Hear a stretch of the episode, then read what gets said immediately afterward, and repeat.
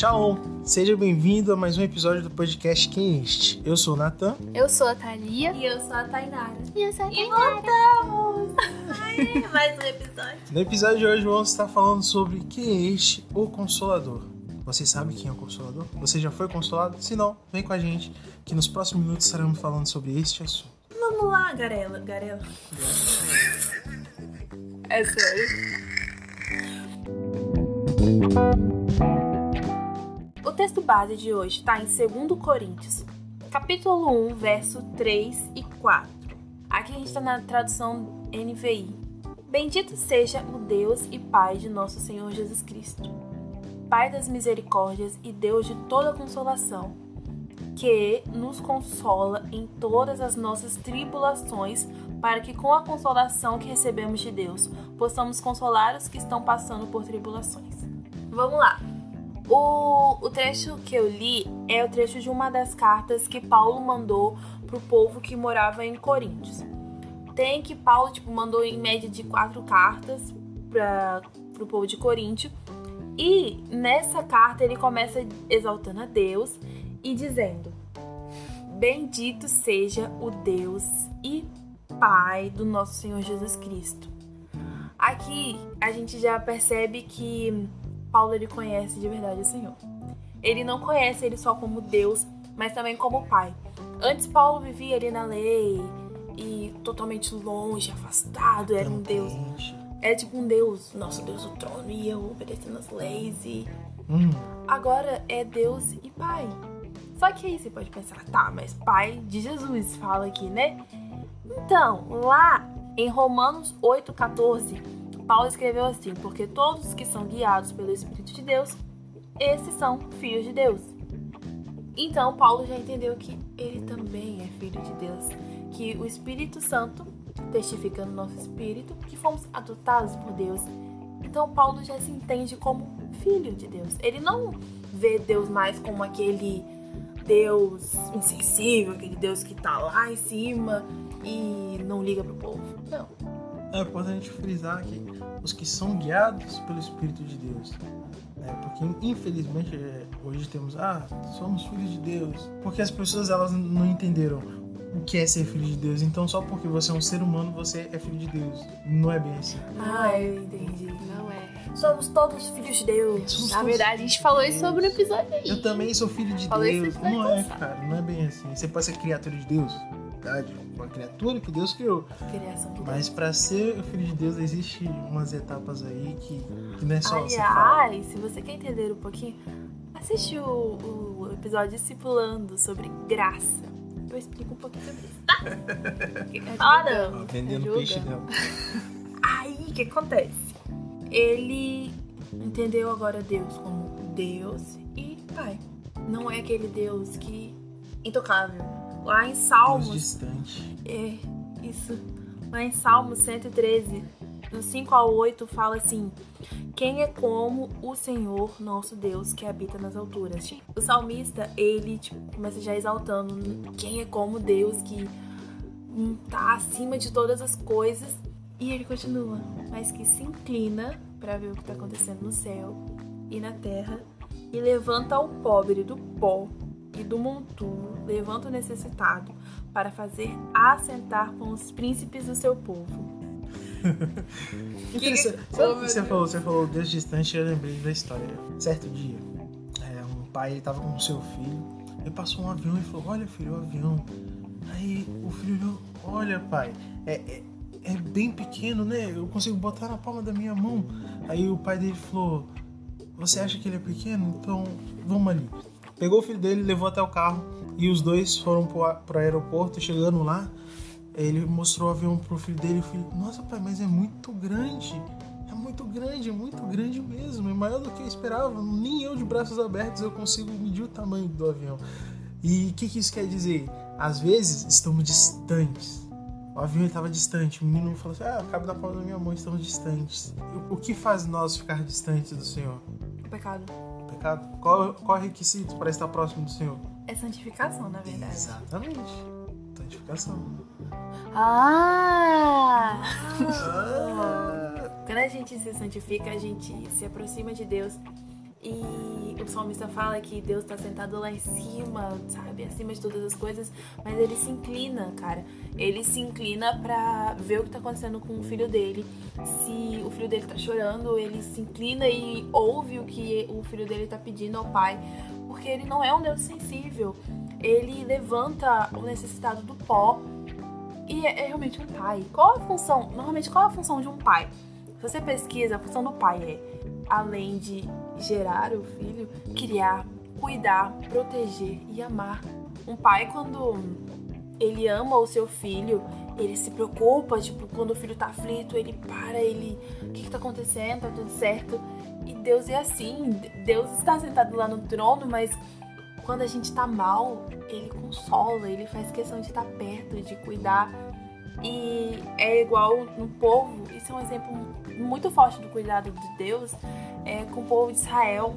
Lá em Levíticos 26, 11 e 12, fala bem assim: E porei meu tabernáculo no meio de vós, e a minha alma de vós não se enfadará. E eu andarei no meio de vós, e vos serei por Deus, e vocês me serão por povo.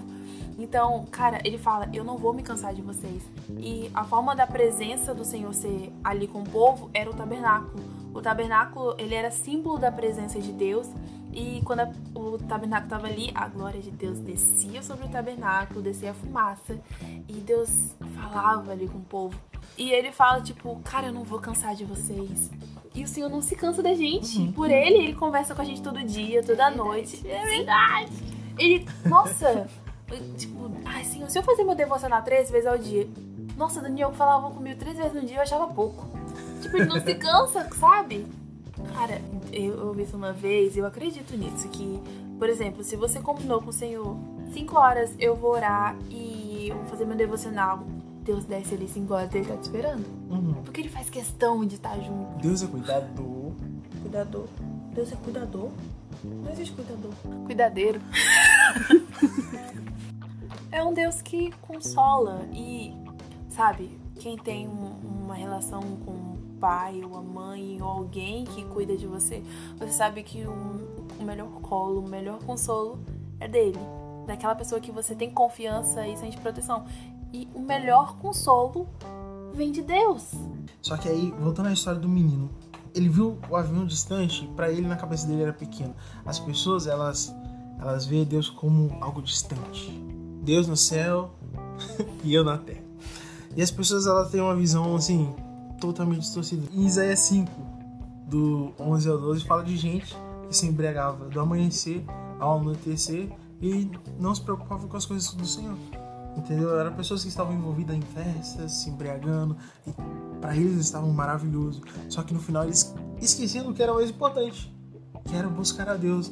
Às vezes nós, nós temos um hábito de buscar tanto entretenimento, algo que a gente precisa, nossa, eu preciso fazer isso porque é bom, porque eu gosto. Aí eu vou ver uma série. Você fica de meia-noite a três horas, às cinco horas da madrugada assistindo série, mas você não orou uma vez sequer no dia. Você não leu a palavra uma vez sequer no dia. E aí essas pessoas ficam meio assim, ah, porque Deus é ruim, Deus é isso e Deus é aquilo. Só que, cara, aprende uma coisa. É você fazendo isso, você acaba se tornando inimigo de Deus. O, o que que torna um homem inimigo de Deus? Alimentar a carne. Por quê?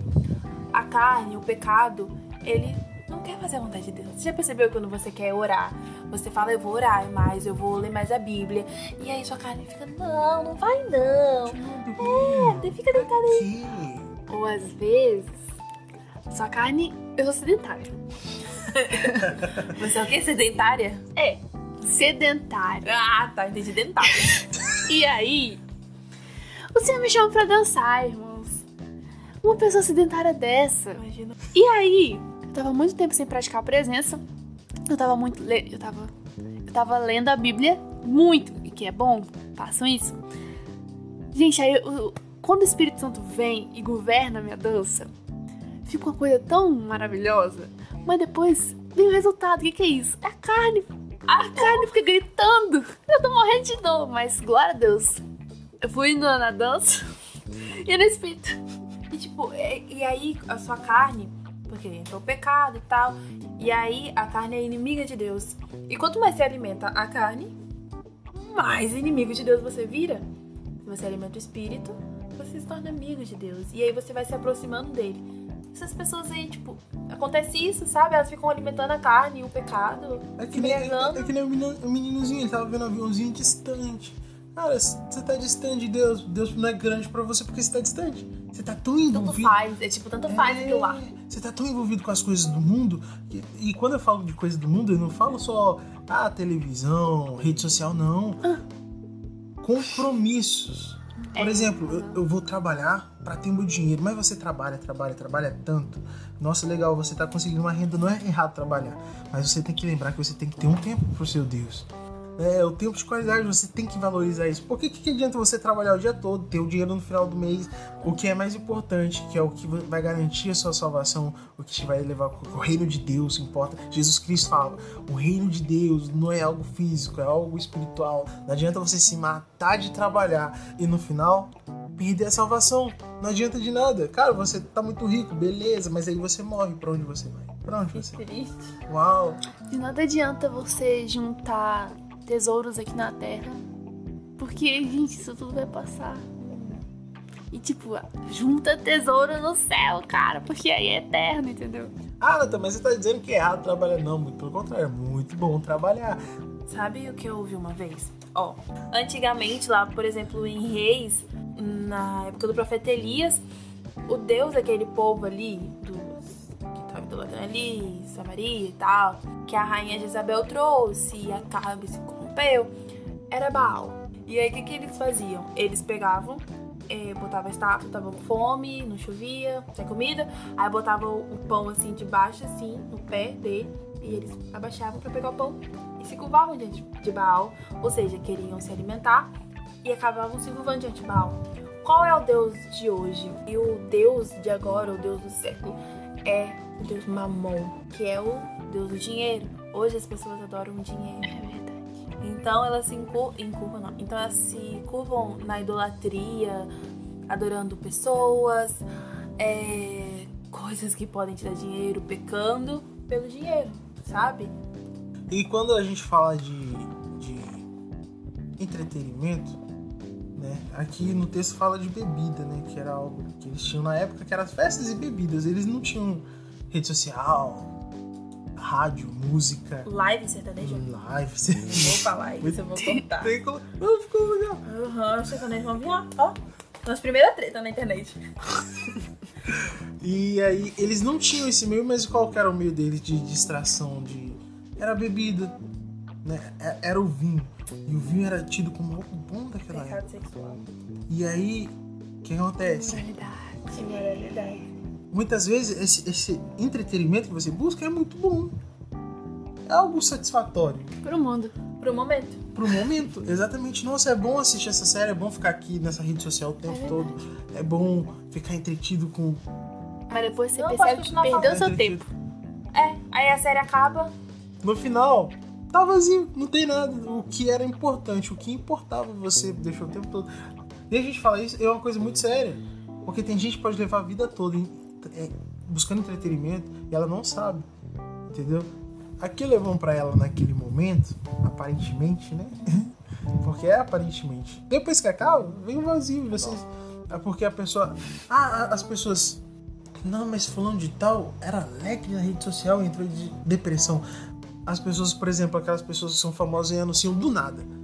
Gente, eu tô saindo, não sei o que. Não, mas tinha uma vida maravilhosa. Cara, eles põem a alegria deles naquilo que é solúvel. Tipo, não tem uma firmeza naquilo. Aí qualquer vento que bate leva a alegria embora. Tem uma coisa que eu sempre falo com minha mãe. Ela é um pouco presa nas coisas materiais. E eu falo com ela que todos nós temos um vazio do tamanho do Senhor. E só Ele preenche esse vazio. Por mais que ela conquiste tudo que ela quer, faculdade, é, um emprego, essas coisas, depois vai perder a graça.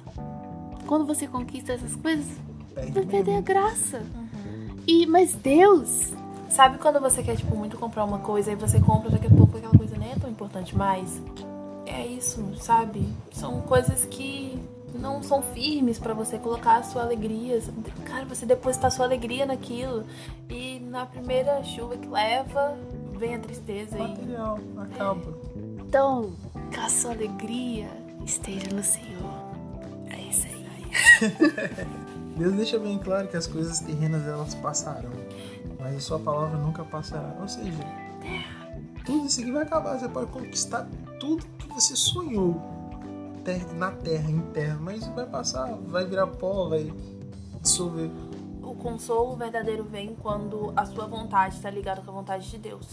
Gente, eu vou usar um exemplo bíblico para falar um pouco sobre o consolo com vocês.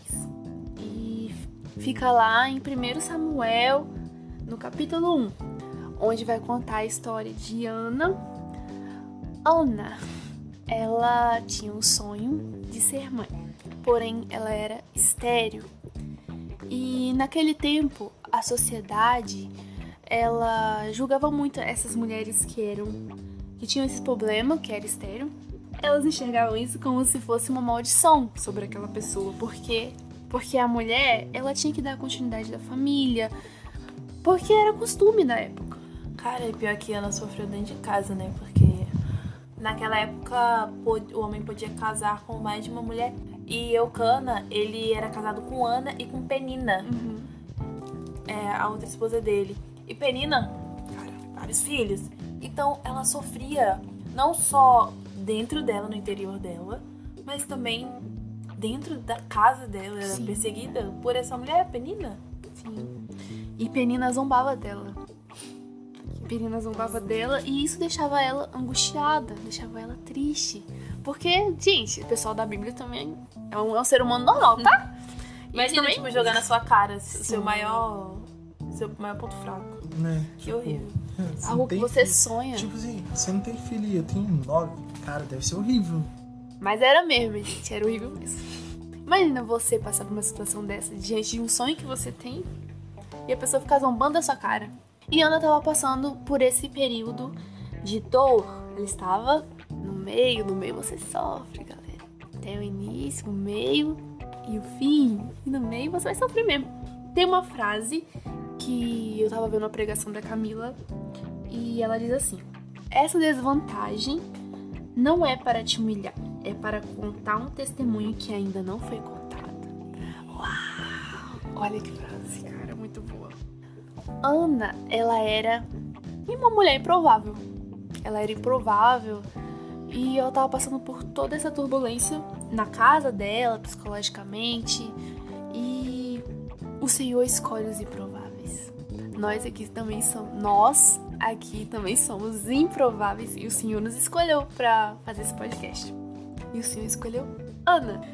E Ana precisava de um milagre na vida dela. E para vocês entenderem melhor, eu vou ler 1 Samuel, no capítulo 1, 10 a 11. Ana estava muito angustiada e chorava sem parar enquanto orava ao Senhor. Então fez o seguinte voto: Ó Senhor dos Exércitos, se olhares com atenção para o sofrimento de tua serva, se responderes à minha oração e me deres um filho, eu o dedicarei para sempre ao Senhor e o cabelo dele nunca será cortado. Gente, como de costume, eles iam todos os anos ao templo. Eles adoravam, faziam as ofertas diante do Senhor. E Ana, ela fez uma oração sincera diante de Deus. Ela derramou seu coração diante de Deus e aquele choro foi diferente para o Senhor, porque o Senhor ele não ignora uma oração e um choro que vem de dentro, um choro que é de coração, que é verdadeiro, porque o Senhor é Deus da verdade. Às vezes, assim como Ana, nós nos sentimos tristes, angustiados, cansados, porque a tribulação, gente, ela é necessária. Porque é aí que vem o consolo. E eu vou me usar de exemplo. A gente ficou sem gravar, né, gente? E nessas duas semanas foi muito bem difícil. Pelo menos pra mim, eu creio que meus amigos também. Foi bem difícil. E eu também passei por tribulações, assim como Ana. Mas o tempo inteiro não faltou consolo do Senhor. O Senhor esteve presente, Ele falou conosco, Ele usou os meus amigos para falar comigo. Eu também fui usada para para falar com eles de alguma forma. E o Senhor, Ele é assim, cara. Ele nos consola usando outras pessoas, ou Ele mesmo fala conosco. O Espírito Santo é consolador e fala conosco e nunca vai faltar o consolo para aqueles que estão em Cristo Jesus. E o Senhor deixa muito evidente a, o consolo dele no livro de Mateus, capítulo 5, versículo 4, que diz assim: Bem-aventurados os que choram, pois serão consolados. O Senhor ele não tem interesse no nosso choro, no nosso sofrimento. O interesse do Senhor é na superação do choro. Porque fica bem claro. Por que, que o Senhor ia, ah, se ele quisesse que nós sofrêssemos, ele ia falar: Ah, vou consolar eles. Não teria sentido. Entendeu? O, o, o, interesse do seu principal é na superação do choro. O que você aprendeu com o choro? Existem várias formas de você aprender com o choro. Você pode aprender com o seu choro, você pode aprender com o choro dos outros. Ah, uma coisa que acontece é que o sofrimento ele traz ensinamento. O que, que o Senhor quer fazer com o momento de aflição? Ele quer te ensinar algo. Tudo que acontece na sua vida é porque se for direcionado por Deus, né, irmão? Agora, se for uma luta que você tá buscando, é. aí é complicado. Agora, tudo aquilo que o Senhor te faz passar é porque Ele quer te ensinar algo. E, ó, lá em Hebreus 5, 7 diz: Durante a sua vida aqui na terra, Cristo, em voz alta e com lágrimas, fez orações e súplicas a Deus que podia salvar da morte. E suas orações foram atendidas porque ele era dedicado a Deus. Embora fosse o filho de Deus, ele aprendeu por meio do seu sofrimento a ser obediente. Uau! Então o que o Senhor queria ensinar? Obediência. Então, no meio do sofrimento, ele aprendeu. Cara, ele era filho de Deus. E o texto diz: ele sendo filho de Deus, dirá nós, irmãos. É, ele quer te ensinar, sabe? Você tá passando por algo e Deus tá te colocando num deserto, ele quer ensinar algo ali. E o principal, ele não vai deixar de ser com você. Pois é, e quando acabar, depois que você superar isso, você vai ter aprendido algo. E não vai ser a mesma pessoa. Não. Porque nunca é a mesma pessoa. Toda vez que a gente passa pelo choro, é, a gente você é consolado. É moldado nele. É moldado. E no final a gente é consolado. Porque o consolo vem depois que a gente aprende. Se você não aprendeu, vai passar de novo. Você vai continuar no choro. Isso é muito importante. irmão. Mas vamos, vamos vamos olhar o seguinte: o Senhor, ele, provê o consolo porque o Senhor não quer o nosso mal, ele quer o nosso bem.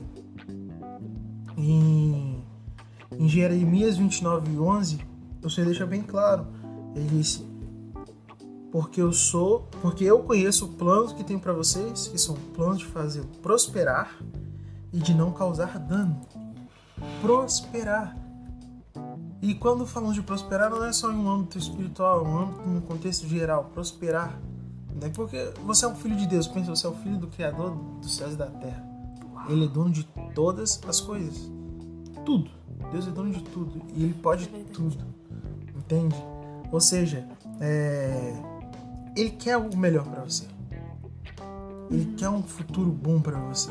Você tá passando por aquele choro e tem, tem um sentido nisso tudo. Não é porque eu estou passando por essa prova, assim. Deus, eu não aguento ah, mais. Senhor, Cara, pode parecer horrível agora que, que, você pode estar passando, mas no final você vai falar, se eu não tivesse passado por isso, uhum. eu não entenderia. Não ia amadurecer, não ia crescer. Exatamente. O Espírito Santo me deu uma frase que diz o seguinte: A minha presença nunca se afasta daquele que se permite ser consolado por mim. Mas é isso aí. Cara, você tem que se permitir ser consolado pelo Espírito Santo. Meu Deus, ele é consolador. O Senhor Jesus deixou ele aqui pra ele consolar a gente. E às vezes a gente tem um problema de ser autossuficiente. Tipo, ai, eu mesmo cuido de mim porque ninguém liga pra mim. Cara, toma vergonha na sua cara. o Espírito Santo tá aí pra isso. Não adianta a gente passar por um momento de, de, de choro e ficar, ah, o Senhor vai me consolar, tá? Beleza, eu vou ficar aqui chorando. É porque o Senhor, ele, ele tem que ter o reconhecimento, você tem que reconhecer que Ele é o seu Senhor, que você depende totalmente dele. E isso fica muito claro em João 16, 24, quando o Senhor diz: Até agora vocês não me pediram nada em meu nome. Peçam e receberão, para que a sua alegria seja completa. Ou seja, a nossa alegria não é completa. Não, não somos alegres totalmente. A gente tem momentos alegres aqui na Terra, né? Porque a nossa alegria não é completa ainda. Chegará um dia que teremos alegria eterna a nossa alegria ainda não está completa. E o Senhor disse que é só pedir, Ele está ali para escutar. Se pedirem em meu nome, receberão. Então aqui, ó, é, primeiro eu falei lá, lá no começo sobre o pai, aquele que consola o seu filho. E aqui a gente também falou um pouquinho sobre o Espírito Santo. Então, deixa eu te explicar melhor sobre isso. Antes o povo vivia pela lei. A presença que estava ali no meio do povo era a presença de Deus e ele mesmo consolava o povo. E ele era derramado por porção, tipo, ele, ele era com Moisés. E Moisés, ele era, o povo estava triste, ia conversar com Moisés, e a presença do Senhor descia ali no tabernáculo e tal. Quando Moisés estava sobrecarregado, ele pediu ajuda ao Senhor e o Senhor pegou o espírito que estava em Moisés e compartilhou um pouquinho com alguns dos homens. Então, tipo, era por porção e era Deus ali. Deus falava com o homem aquele homem levava todos. Agora, é o Espírito Santo. Lá, no final do verso 3 do texto que a gente leu lá no começo, diz que Deus é Pai de todas as misericórdias e Deus de toda consolação. Consolação ou consolador é um dos títulos do Espírito Santo. Lá em João 14,16 diz: E eu rogarei ao Pai, e ele vos dará outro consolador para que fique convosco para sempre. Aqui Jesus está falando com os discípulos antes dele ser morto, e aí ele fala que ele vai pedir ao Pai e o Pai mandará outro consolador. Quando ele fala outro, ele não tá falando de alguém reserva, ou alguém tipo, eu vou sair, então vou mandar uma ajudinha. Não. Quando ele fala outro, você tem que entender que há dois tipos de linguagem aqui. Quando, no português, a gente usa outro para tipo, outro desse ou outro daquele. Outro igual ou outro diferente. No grego, não. No grego, são palavras diferentes. Tem alós para outro igual a este e erteros para outro diferente desse. E a palavra que Jesus usou aqui foi alós. Ele diz: E eu rogarei ao Pai, e ele vos dará alós consolador. Ele dará outro consolador igual. É da mesma essência de Deus. Então, o mesmo Deus que descia ali no tabernáculo, que estava com Moisés e consolava o povo, agora ele mandará o Espírito Santo, que é mesmo dele. Tem uma parte da Bíblia que quando Jesus está ali expulsando o demônio de um povo ali, os fariseus falam, esse aí expulsa no nome de Beuzebu. Tipo, ele expulsa no nome do Deus dos demônios. E Jesus fala que se fosse assim, então Satanás estaria agindo contra ele mesmo. Uhum. E ele fala que não é assim, que ele faz isso pelo dedo de Deus. Ele chama o Espírito Santo de dedo de Deus.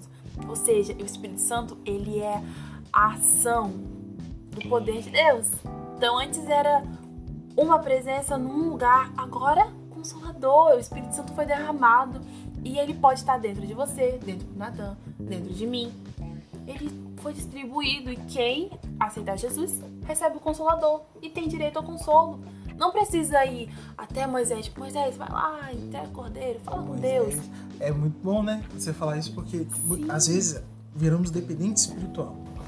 Não, eu, eu, eu não posso buscar a minha casa porque é, eu não consigo. Aquela unção consigo. Então eu preciso do meu pastor. Eu vou lá no meu pastor, porque o meu pastor vai. Não, não tô falando que você não deve pedir oração para o seu pastor. Muito pelo contrário. O que eu tô querendo dizer aqui é que você precisa ter um- uma intimidade. Você tem que ter uma pessoalidade com Deus. Você tem que entender que Ele tá falando com você, que Ele responde, que Ele pode te responder. Basta você querer parar de depender. Não tô falando que, ah, não, então você tá dizendo que é pra que o pastor saia. Não. Muito pelo contrário, tô falando que nós temos que ter o nosso pessoal com Deus. Nós temos que depender de Deus. De Deus, exatamente. E você pode agora, o Espírito Santo está disponível. Sabe, ele dentro do seu quarto, você chorando, e o Espírito Santo vai estar lá para te consolar. É o famoso sacerdócio universal do crente. A gente não tem que ir, ir no É o tabernáculo. é famoso pra gente, né? Só- Entendedores entenderão. e aí, o que, que acontece? Nós temos acesso direto ao Pai agora. Nós podemos clamar, o Espírito Santo habita em nós, entende? E então, tira da sua cabeça que você depende, depende de uma pessoa, de outra pessoa para ter acesso ao Pai. Você depende da sua busca, da sua intensidade. Talvez aconteça com você de tipo de você já ter vivido o consolo do Espírito Santo, só que aí por um momento você esfriou e você não vive mais isso e chega até a duvidar disso. Aconteceu na Bíblia, cara. Tipo, João Batista. Lucas 7,19 fala bem assim: Enviou-os ao Senhor para perguntarem: És tu aquele que haveria de vir ou devemos, ou devemos esperar algum outro? João Batista aqui, ele tá preso faz um ano, mais ou menos. E aí, ele, ele escuta que Jesus está operando milagre e gente sendo curada e endemoniado sendo liberto, pessoas sendo salva e Jesus não vai visitar João Batista. E aí ele fica, pede para um dos discípulos dele falar bem assim, pergunta lá se é ele mesmo. Ele que viu o Espírito Santo descer sobre Jesus, ele que apontou e falou, sem dúvida nenhuma, este é o Cordeiro de Deus. Quando tá na tribulação, ele chega a duvidar, tipo, será que é você mesmo aquele que a gente que eu anunciei? Aquele que a gente estava esperando? E às vezes a gente se encontra como João Batista, duvidamos daquilo que já pregamos, daquilo que já contamos para outra pessoa, talvez às vezes até do que, do que a gente já viveu. Já viveu. Às vezes você falou pra alguém, olha, eu conheço alguém, um, um espírito que é de Deus e que ele consola. E aí você se conta no momento de tribulação e você chega a duvidar daquilo. Mas por mais que você por um momento duvide do Senhor, abandone o Senhor, ele não vai te abandonar. Quando os discípulos de João Batista chegam lá e falam o recado que João Batista mandou, é, Jesus fala bem assim: vai lá e fala para João o que tá acontecendo. Que os paralíticos estão andando, os cegos estão vendo. E aí, quando os discípulos de João Batista saem, Jesus começa a falar: se vocês estão procurando cana agitada pelo vento, não vão encontrar.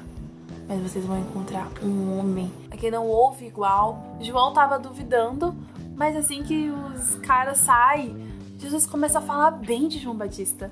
Mas olha como o que Jesus ainda pensava dele, sabe? Mais que João Batista duvidasse, Jesus não duvida. E Jesus sabe quem João Batista é. Um momento de fraqueza, um momento de fraqueza não vai mudar aquilo que o Senhor sabe sobre você. Uau! Acredite naquilo que o céu gritou sobre você nessa geração. Isso. Tei.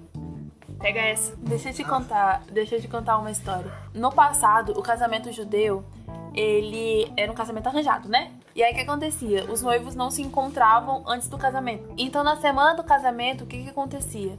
O noivo mandava o seu melhor amigo ir na janela da noiva e ficar falando das qualidades dele para ela. Confia, vai. Olha, seu noivo é forte, seu noivo é alto, seu noivo canta bem, o seu noivo fala bem. E a gente é igual. O Senhor falou: Eu vou pro Pai, mas eu vou pedir para mandar alguém.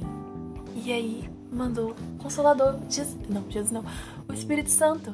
E enquanto Jesus não volta, enquanto o noivo não vem, o Espírito Santo ele consola a noiva falando: "Ó, oh, tá difícil a tribulação, mas o seu noivo te ama e ele tá preparando um lugar incrível para você. Ele é o amigo do noivo. E ele tá sempre ali te consolando e te encorajando. E assim, por mais que por um momento você esqueça o que Jesus já fez na sua vida, o amigo dele não vai te deixar esquecer. Ele vai te lembrar porque o Senhor não esquece quem você é. E... o Senhor diz em João 3,16: O Senhor deixou bem claro, porque ele também era prova disso. No mundo tereis aflições, mas tende bom ânimo, pois eu venci o mundo. Ele falou que no mundo a gente teria aflição, não adianta. Não adianta. Neste mundo, porque este mundo existe outro lugar. Isso aqui é passageiro, isso aqui vai passar nesse mundo, na vida terrena. Enquanto nós estivermos aqui para cumprir o nosso propósito, vamos sofrer aflições, mas ele diz: tem de bom ânimo, pois este mundo que você está vivendo, que você está sofrendo aflição, eu venci. E para vocês entenderem melhor, sejam fortes e corajosos. Não tenham medo e não se apavorem diante deles. O Senhor, seu Deus, irá adiante de vocês, ele não os deixará nem os abandonará. O Senhor, ele nunca nos abandona, ele sempre está conosco e nos consola.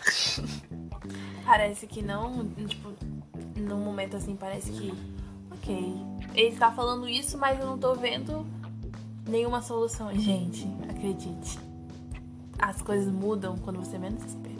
É verdade. O Espírito Santo ele traduz o que a gente tá falando, né? Porque às vezes, Senhor, Aí. Senhor, tá. Ele tá triste. Ele tá triste, pai. Ajuda. eu não consigo. É verdade. Aí quando a gente não consegue interceder, quem intercede por nós? Espírito Santo. tudo certo. Glória a Deus. Voltando lá, gente, na história de Ana, ela orou ao Senhor e o Senhor respondeu. Aí veio a resposta. Eu amei. Aí eu lembro, né? Agora o meninão nasceu. Nazireu? É? Não corta o cabelo. Ah, tá, Nazireu. Nossa, ele devia ser mó cabeludão, né? O coque Gente, do... Daí porque- começa as irmãs do manto, o coque de Samuel. E aí nasceu Coque irmãos do Coca. Samuel. Irmã do Revelação. Não, isso vai virar uma frase. Coque de Gente, se você for algum Samuel, continue com a gente, a gente ama essa vida. A gente falou que você é do manto, irmão. Que é melhor que isso. Gente, eu vou ler alguns versículos sobre isso, sobre a resposta, entendeu? Eu vou ler o 19, 20, 27 e o 28. O Senhor se lembrou de Ana. No devido tempo, Ana engravidou e teve um filho. Ela lhe deu o nome de Samuel e disse: Eu o pedi ao Senhor. Pedi ao Senhor que me desse este menino e o Senhor atendeu ao meu pedido. Agora eu o dedico ao Senhor por toda a sua vida e ele pertencerá ao Senhor. E ali adoraram ao Senhor. Deus ouviu a oração de Ana, mas a oração de Ana era sobre um sonho dela. Mas esse sonho também estava alinhado com a vontade de Deus. Então, gente, Deus tem prazer de realizar. A gente está pedindo algo. Pedir e recebereis. E se a coisa estiver alinhada com a vontade dele, é claro que vai acontecer. E às vezes, e fala bem assim, às vezes não recebem porque não sabe pedir. Ela pediu, pediu, pediu, mas na hora que ela falou bem assim, se o Senhor me der, eu te devolvo. Aí você pediu certo, Ana. Deus. Agora, Assim, ah, agora ficou agora Agora dá pra trabalhar aí. A gente pode tá negociar pedindo. esse negócio, Agora tem sentido. Negociar esse negócio. Agora tem um propósito. E isso, isso é muito importante, cara. Às vezes você ora, ora, ora, e a porta fala assim, batei, a porta se abrirá, pedi, recebereis. Mas também tem a parte, se não recebe, é porque pediu errado. Ela orou, orou, orou. E no momento que ela orou certo, que era o quê? Ela estava de acordo com a vontade de Deus, aí a porta abriu. Sabe o que acontece? É, é- é o seguinte, você não ora pensando em você. Ai, Senhor, eu quero Ora um filho. Eu quero um filho.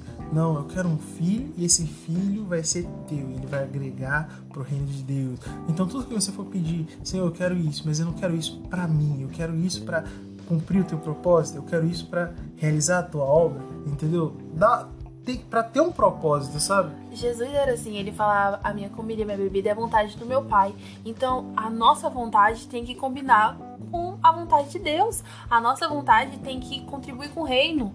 Então, se a sua vontade não tá contribuindo com a vontade de Deus, e por que que ele faria isso com você, o que vai te afastar dele? É verdade. Gente, Nathan falou de propósito. E tinha um propósito pra Ana ter um filho.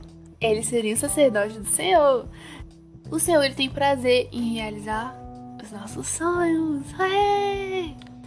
Quando estão de acordo com a vontade dele. Aê! Aprendeu, hein? Não esquece. Lá em Salmos 126, 5 diz: Aqueles que semeiam com lágrimas, com cantos de alegria, colherão. E aqui no capítulo 2 de 1 Samuel, diz que Ana cantou ao Senhor, ela louvou o Senhor quando ela recebeu essa bênção dele. E ela diz: Meu coração se alegra no Senhor, o Senhor me fortaleceu. Tá legal, o Senhor me deu um filho, Samuel, mas o meu coração se alegra no Senhor.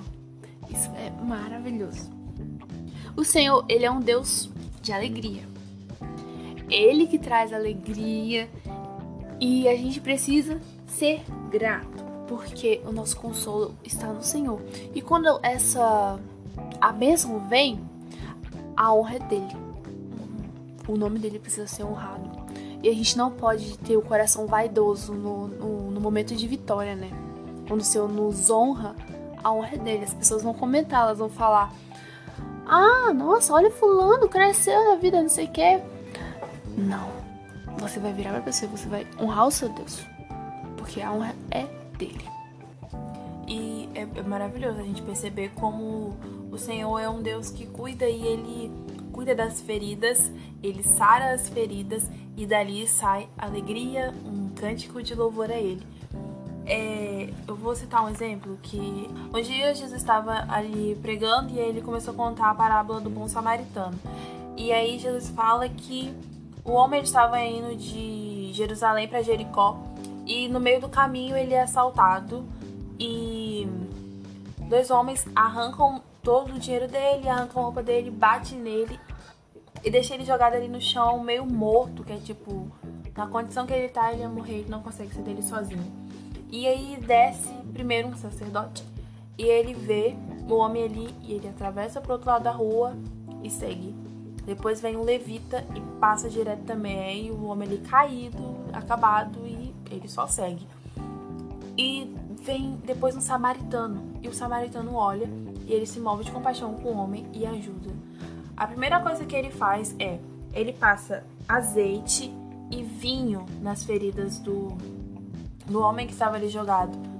E aí depois ele leva ele para uma hospedagem e lá ele deixa um, o dono da hospedagem cuidando dele e ele paga dois denários. Mas voltando, ele primeiro derrama azeite e vinho nas feridas do homem. O que, que significa?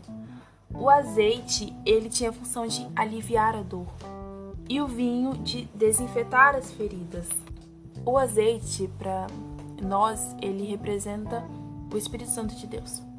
E o vinho, o sangue de Jesus. Ali na ceia, o Senhor falou bem assim: toma o vinho e ele representa o meu sangue vertido por vocês. O Espírito Santo, ele é aquele que foi enviado para aliviar a nossa dor. Para enquanto nós estamos aqui no mundo e tiverem aflição, ele vai estar ali com você, te ajudando a passar por isso, te sustentando até o momento que Jesus voltar. E o sangue de Jesus, ele vai te purificar, ele vai limpar toda a sujeira que as feridas do pecado causarem em você. E é assim que vai sarar. Porque se não for pelo sangue de Jesus, querido, não haverá cura. Se não tiver libertação, não haverá cura das suas feridas. Só assim, só através dele você consegue ser curado. E só através do Espírito Santo você consegue o alívio. E esse é o cuidado da Trindade na sua vida. É, eu falei isso uma vez que os três eles se tornam um só, um só Deus. E esse Deus ele te consola e cuida de você por completo como diz lá no verso 4 do texto que nós lemos, depois disso, ele fala que a consolação que você recebe de Deus, você depois irá consolar outras pessoas. E é isso, tipo, o que o Senhor tratou na vida do Natan, ele depois Natan vai saber tratar com outras pessoas que também viveram a mesma coisa. O que Thalia tá passando, depois ela vai poder ajudar a consolar outras pessoas, porque Deus tratou isso nela e só pode depois que é totalmente tratado. Você é usado onde mais te doeu. Você vai pregar para pessoas onde, se você tiver um chamado para pregar. Não, pregar o evangelho, irmão. É. Até com a pessoa que você encontrar, sabe, no seu trabalho, na sua Sim. faculdade. Você vai ser usado onde mais te doeu, cara. E é isso. E esse é o consolador. É, aceita ser consolado pelo Espírito Santo, aceita ser consolado por Deus. E um dia você vai consolar alguém ele vai te sarar por completo e quando você estiver totalmente curado, você será remédio na ferida dos outros. Então se prepara para ser boca de Deus Dessa terra. terra. Os que choram serão consolados. Se você não tá chorando, tem alguma coisa errada. se você não passa por problema, meu, meu amigo. Filho, se você é crente. Rever sua vida. É igual o nosso pastor fala. Se você é crente não tá passando por nenhum nenhuma dificuldade, nenhum problema. Eu vou orar pra você passar. É, tá errado. Eu vou te dar um pouquinho dos meus. É Cara, e no sofrimento que meu pai, que eu mais sinto a presença do meu pai, é, é porque é no momento que eu mais busco meu pai. É na dor, gente, que a gente vai ser sincero diante do Senhor. É, é um sofrimento que traz é, é evolução. A gente evolui. Sim, você evolui, você se aproxima mais de Deus. Cara, acredite, tem vantagem. Tudo com o Senhor tem vantagem. É isso. Esse foi o episódio de hoje. Espero que tenha acrescentado algo ao seu coração. Que você possa compartilhar essa mensagem, que possa ser consolo para alguém também. É. Nos siga nas redes sociais, no Instagram. Arroba quem ponto é este. Siga-nos. Siga a gente no Siga a gente no É uma link aí, rolou agora, tá? Misericórdia. Vai gravar. Siga-nos nas nossas redes sociais. Siga a gente. Segue a gente na rede social, no Instagram. Segue lá. E também estamos disponíveis no YouTube. E lá no YouTube você pode curtir, comentar e compartilhar com seus amiguinhos. E é muito importante que no Spotify você também siga. Siga a gente no Spotify. E não fica com saudade, não, a gente volta, tá? Até o próximo episódio. Shalom. Tchau!